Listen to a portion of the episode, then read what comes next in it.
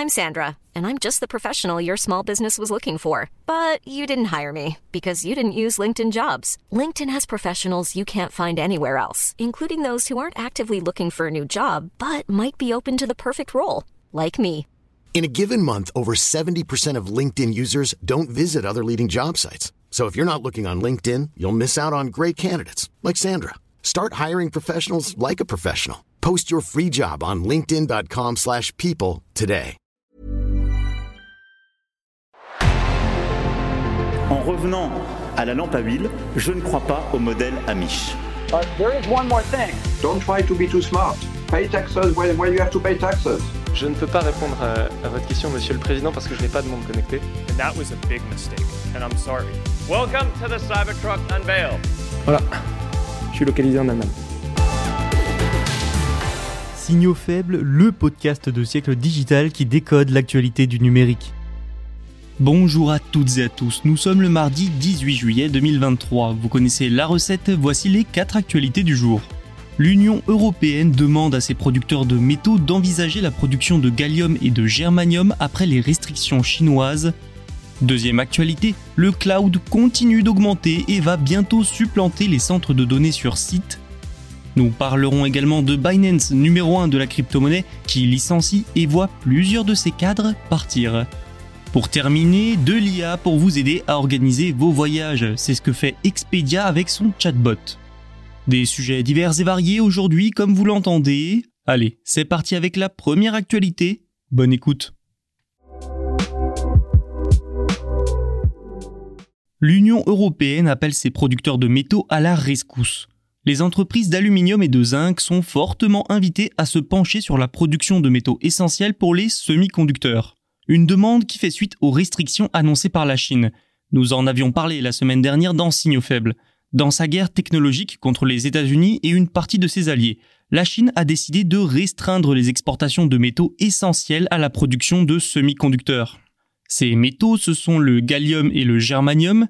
Les restrictions entreront en vigueur en août. Pour les Américains, mais aussi pour les Japonais et les Européens, le défi c'est maintenant de trouver une parade. Et ça passe notamment par stimuler la production locale. L'Union européenne a donc approché Mytilineos Energy and Metals, un producteur grec d'aluminium, il lui a été demandé d'explorer la production de gallium comme un sous-produit dans sa raffinerie selon le Financial Times. Actuellement, 71% du gallium des Européens et 45% de leur germanium proviennent de Chine. Une dépendance qui pose aujourd'hui problème. Pas étonnant quand on sait qu'il n'y a qu'une poignée d'entreprises en dehors de la Chine capables de produire ces métaux. La situation européenne est toutefois particulière, parce que, une fois n'est pas coutume, le sous-continent accuse un retard le secteur européen des métaux est en très mauvais état. De ce fait, difficile pour les entreprises d'investir des millions d'euros pour produire du gallium sans aide de l'État. Autre problème de taille pour l'Europe, pour développer sa production de germanium, seules les fonderies de zinc utilisant un procédé bien spécifique peuvent en récupérer, mais aucune en Europe ne le fait. Au-delà des puces, le gallium et le germanium sont aussi essentiels pour les technologies dites d'énergie verte. Ils sont stratégiques pour atteindre les objectifs environnementaux européens L'urgence commence donc à pointer le bout de son nez à Bruxelles. Tout cela rappelle la situation sur les semi-conducteurs. Avec la pénurie due à la pandémie de Covid-19, les Européens ont décidé d'améliorer leur autonomie et leur souveraineté. Et ça passait notamment par attirer les plus grands fabricants du monde de semi-conducteurs. Peut-être qu'une stratégie similaire va donc s'engager pour les fournisseurs de gallium et de germanium.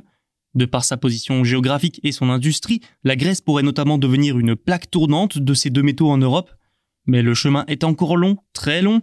Comme vous l'entendez, les métaux sont aujourd'hui un enjeu géopolitique important, mettant à nu les défaillances et les faiblesses de l'industrie européenne.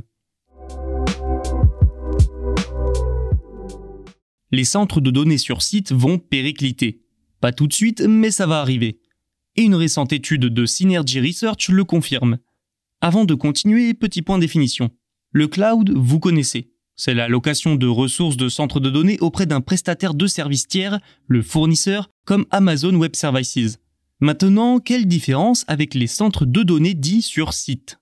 Eh bien, un data center sur site, c'est un groupe de serveurs détenus et utilisés de manière privative. Enfin, les fournisseurs hyperscale, ce sont les fournisseurs de data centers hyperscale. Et les data centers hyperscale, ce sont des infrastructures de pointe qui fournissent les services les plus complexes nécessaires pour répondre à des besoins massifs en données et en cloud. Bon, maintenant que la partie définition c'est fait, passons à l'actualité. En 2017, les centres de données sur site représentaient près de 60% de la capacité mondiale. D'ici 2027, selon Synergy Research, ce nombre sera réduit de moitié.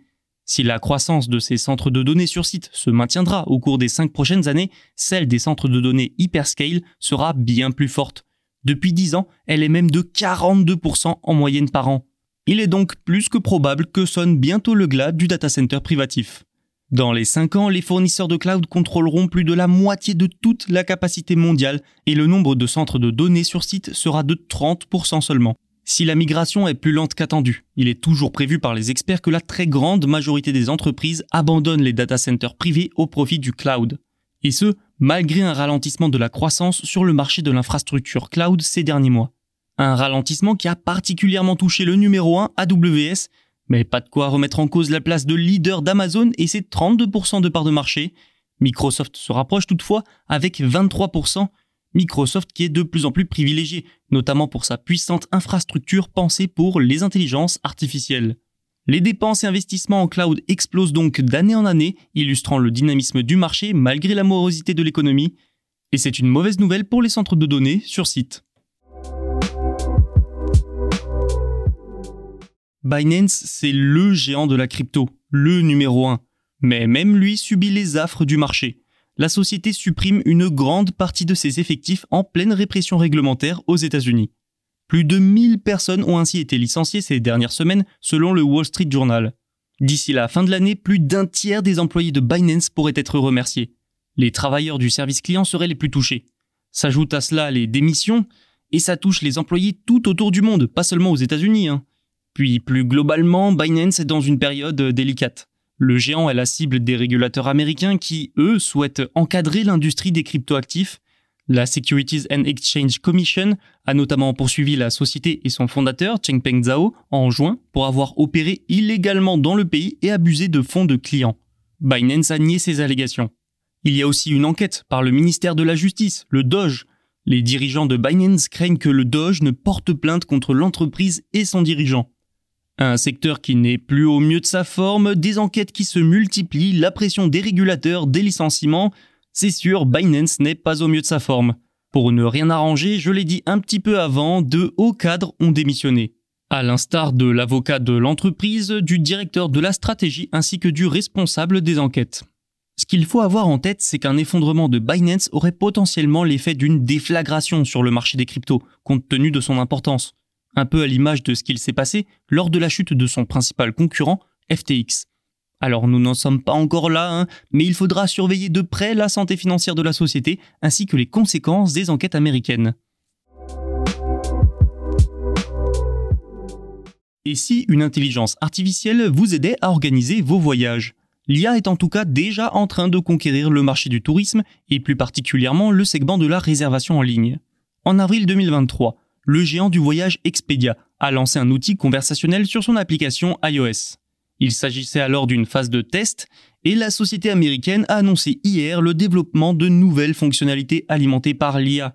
Ces applications Expedia et Hotel.com sont concernées. Alors, est-ce vraiment une bonne idée? Eh bien, selon une étude de YouGov pour Zendesk, 61% des Français souhaiteraient être aidés par l'IA lors de la préparation de leur voyage. Donc oui, la demande semble là. Il faut dire que préparer un voyage, surtout en période d'inflation, ça peut relever du parcours du combattant. Il faut trouver la bonne destination au meilleur prix, gérer le logement, le transport, sans oublier les documents comme les passeports et les visas. Autant d'éléments qui font partie des principales attentes des voyageurs lorsqu'on leur parle d'IA pour les aider.